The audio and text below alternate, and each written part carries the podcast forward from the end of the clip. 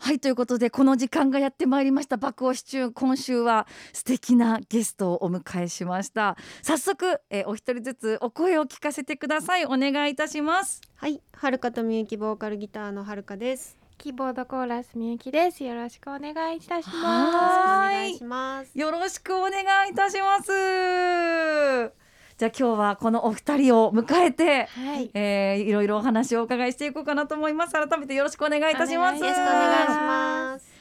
えまあ、話してる間にもですね、まあ、はい。今回リリースとなったアルバムのが、あの中からいろいろ楽曲をこうトーク裏でもですねちょっとオンエアさせていただきますので、はい今聞こえてきたのははい、夏に騙されてという楽曲をお届けしております、まずはプロフィールをご紹介させてください、えボーカルギターのはるかさんとキーボードコーラスみゆきさんとのユニットです。2012年インディーズデビューを果たしてその後メジャー移籍後ファーストアルバム「シアノタイプ」をリリース。2015年にはデビューからわずか2年足らずで日比谷野外音楽堂でのワンマンライブを行いその後も3年連続で大盛況を収めます。2018年には17歳がという楽曲がテレビアニメ色づく世界の明日からのオープニングテーマに抜擢されました。そして今年8月25日先月ですね。4枚目のアルバム明日は晴れるよがリリースとなりました。まずはこのアルバムリリースおめでとうございます。はいありがとうございます。あの実は今日この番組メッセージテーマが私の挑戦っていうテーマなんですけど。お二人はなんかまあまあコロナでねここはい。2年とかなんかいろいろねあのできないことも多かった中、はい新たに始めたこととか挑戦したこととかってありますか？じゃあ、えー、はるかさんから。えーとですね、去年それこそライブが全然できなくて、はいはいすっごい暇だったんですよ。はい。うん家に引きこもってたんで、うんうんあの iPad を買いまして、ほうずーっと絵描いてました。そうだね。えどんな絵描かれるんですか？あの風景ですね。あの街の写真とかを撮って、はいお店とか、うんうんうん、なんかいい雰囲気のお店とかの写真を撮ってそれをひたすら同じように写実的に描くっていうのをずーっとやってました。すごいなんかもう写経のような。もうじゃあ精神安定剤みたいな感じで、うん。ありますよね。なんかこう自分をこう律するための何かみたいなのがねありますよね。ひ。たすらやってましたそれを。えみゆきさんはどうですか？私はいろんなこうラジオでこう言ってるはいるんですけど、はいはい。去年から陶芸始めまして、えまた二人ともなんかベクトルが全然違うな。そうではいお皿作ったり、はいはいなんかお茶碗作ったりとか やってますね。えちゃんと自分でデザインしてろろくろっていうかその回しあて。もちろんあの本当に丸まん丸の土の状態からはい全部、あの焼く手前まで全部自分でやってはい焼くのはあの窯がないんで、はいそれはあの教室の窯を借りてやるんですけどはい。本当にあのほぼ自分でやってます自分のハンコまで作って最近。皿の後ろに。あのあれですね。物販のと台にねこう披露されるのも間近ですね。一回ちょっとそれややったんですけどちょっとパワーアップしようと思って教室に通ってて個展をいつか開きたいなと。いいじゃないか。なんかはるかさんの絵と風景画とみゆきさんのそう陶芸渋いですね。はい。いやいい渋いあと10年後ぐらいにあのツアーと合わせてね。やりたいですね。その物場所がもうもはや展示会みたいな感じ。で 新しいと思うんですけどね。でも音楽以外にねなんか同じ芸術的なもので、はいはい。なんか趣味見つけたのは結構強いかなと思って。確かに確かに。ああうん。そうですね。もう同じ作るって言っても全く種類が違うものですもんね。そうですね。いや面白いわ、はい。まあそんなお二人なんですけれども、まあ、今回ね、あのめでたくアルバムも4枚目のアルバムなんですね明日は晴れるよ、そうなんリリースとなりましたが、はい。こちらはどんなコンセプトで今回は、これはですね今まで書いたことないタイプの、うんうん。まあ、ラブソングをちょっと書きたいなと思いまして、はい。あんまりねそういうなんだろうこうラブソング書こうと思って書いたことがあんまりなかったんですけど、はいはいはい。今回ちょっとそこも初めて挑戦というか今まで以上にまあ赤裸々にあえて歌詞を書いてみたりとか、うんうんうん。あとは応援歌。これも励ますっていうことがすごい苦手だったんですけど、はいはいはい。あのもうコロナ禍でそんなこと言ってる場合じゃないなと。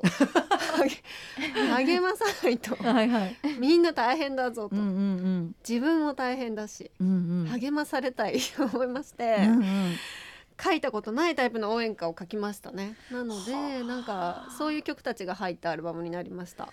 そうぶっちゃけた話、まあ、あのうちのね番組のスタッフあのおみやさんって言うんですけどおみやさんも相当あのはるかとみゆき好きなんですよ。ありがとうごでざいます、ね。あのーこれまでの楽曲やっぱり聴いてるイメージは、はいうん。そのもうダイレクトに吐き出すじゃないですけど、はい。はいはいなんか本当にこう鋭利な時に刃物のようなうん。感覚もある、こうぐさっとその声とかメロディーはなんかすごく柔らかいのに、はい。その言葉がぐさっと刺さってうん。傷ができて、そこがなかなかこう治らないままこういろんなことを考えさせられるような楽曲が多かったんですけど、はいはい。今回のアルバムってはい。それとはまた違う空気感の楽曲が多いなっていう印象でした。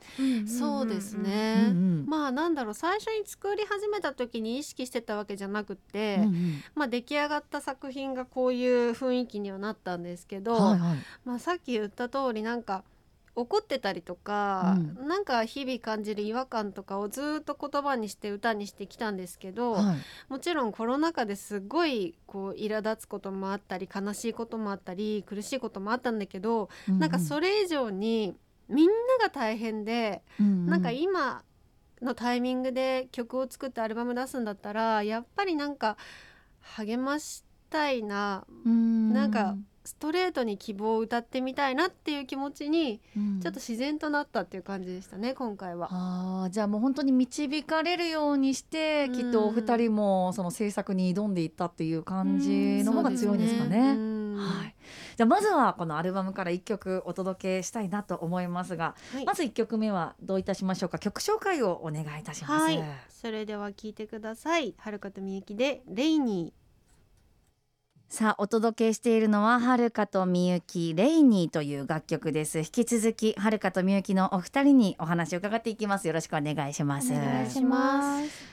この楽曲はまたどういった内容になってますか？どういう雰囲気の楽曲になってますか？ー。これはまあ雨というか、うんうん。雨上がりというかなんかこうぐずついた天気の風景を描いたんですけど、うんうん。まあそれとまあ恋愛のなんだろう別れの気持ちと重ね合わせてうん書いたラブソングなんですけど、はいこれもあんまり今まで使ったことのない歌詞が結構出てきたりとかしてて、新しい挑戦だなと思いますね。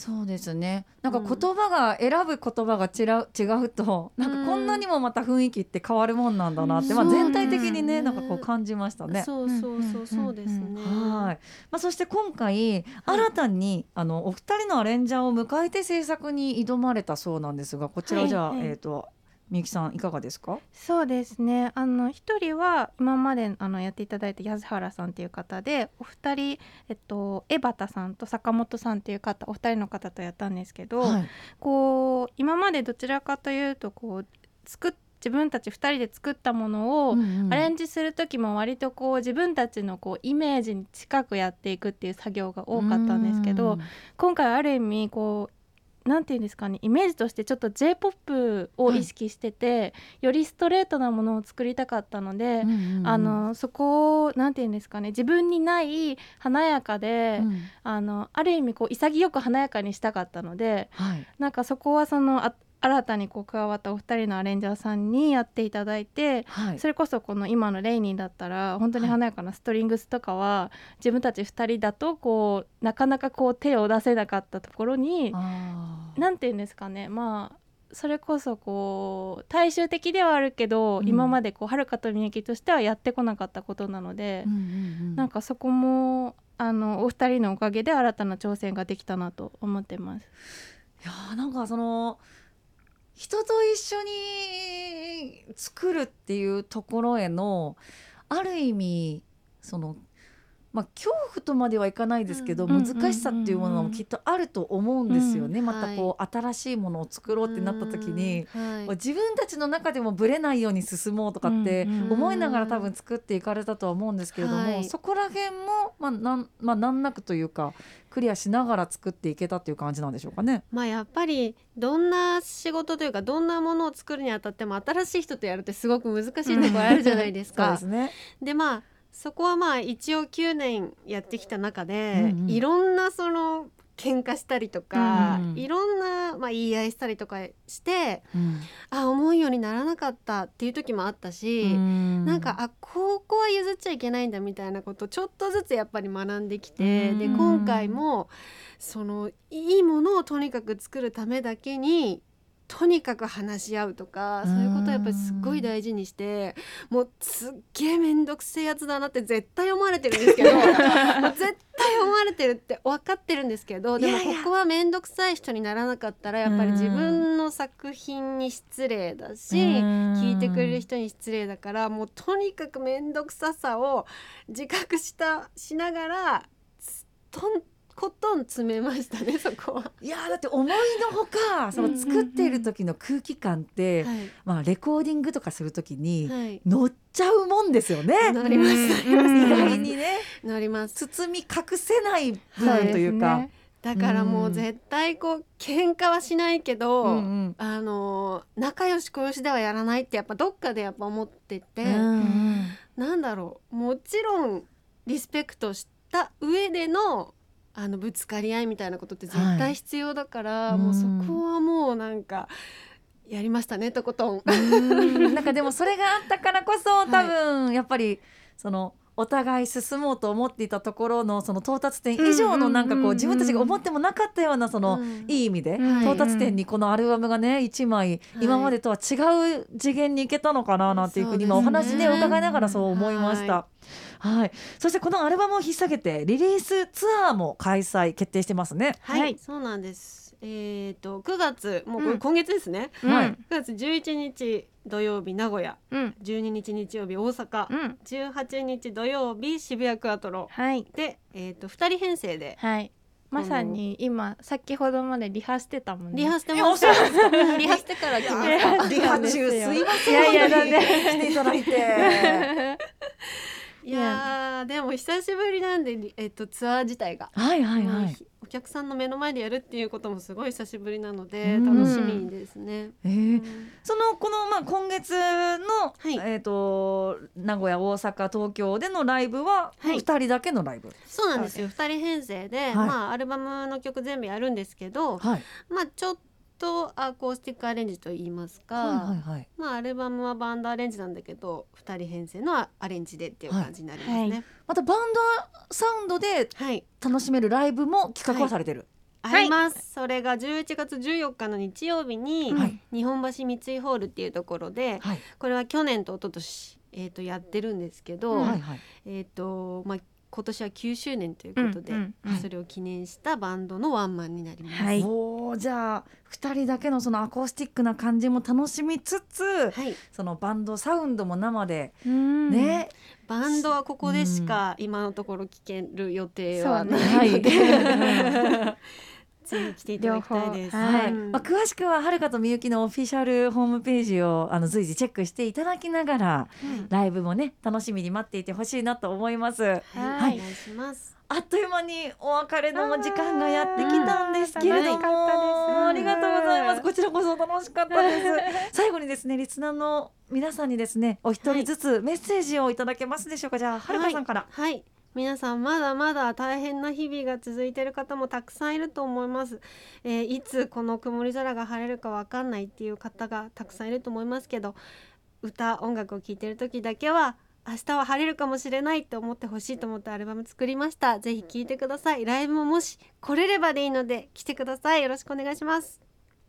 はい、はいそしてみゆきさんはいそうねライブもなかなか足運びづらいと思うんですが、まあ、バンド編成と2人編成と両方あるのでぜひこの楽曲を聴いて気に入っていただけたらぜひ遊びに来ていただけたらと思います。はい、ありがとうございます。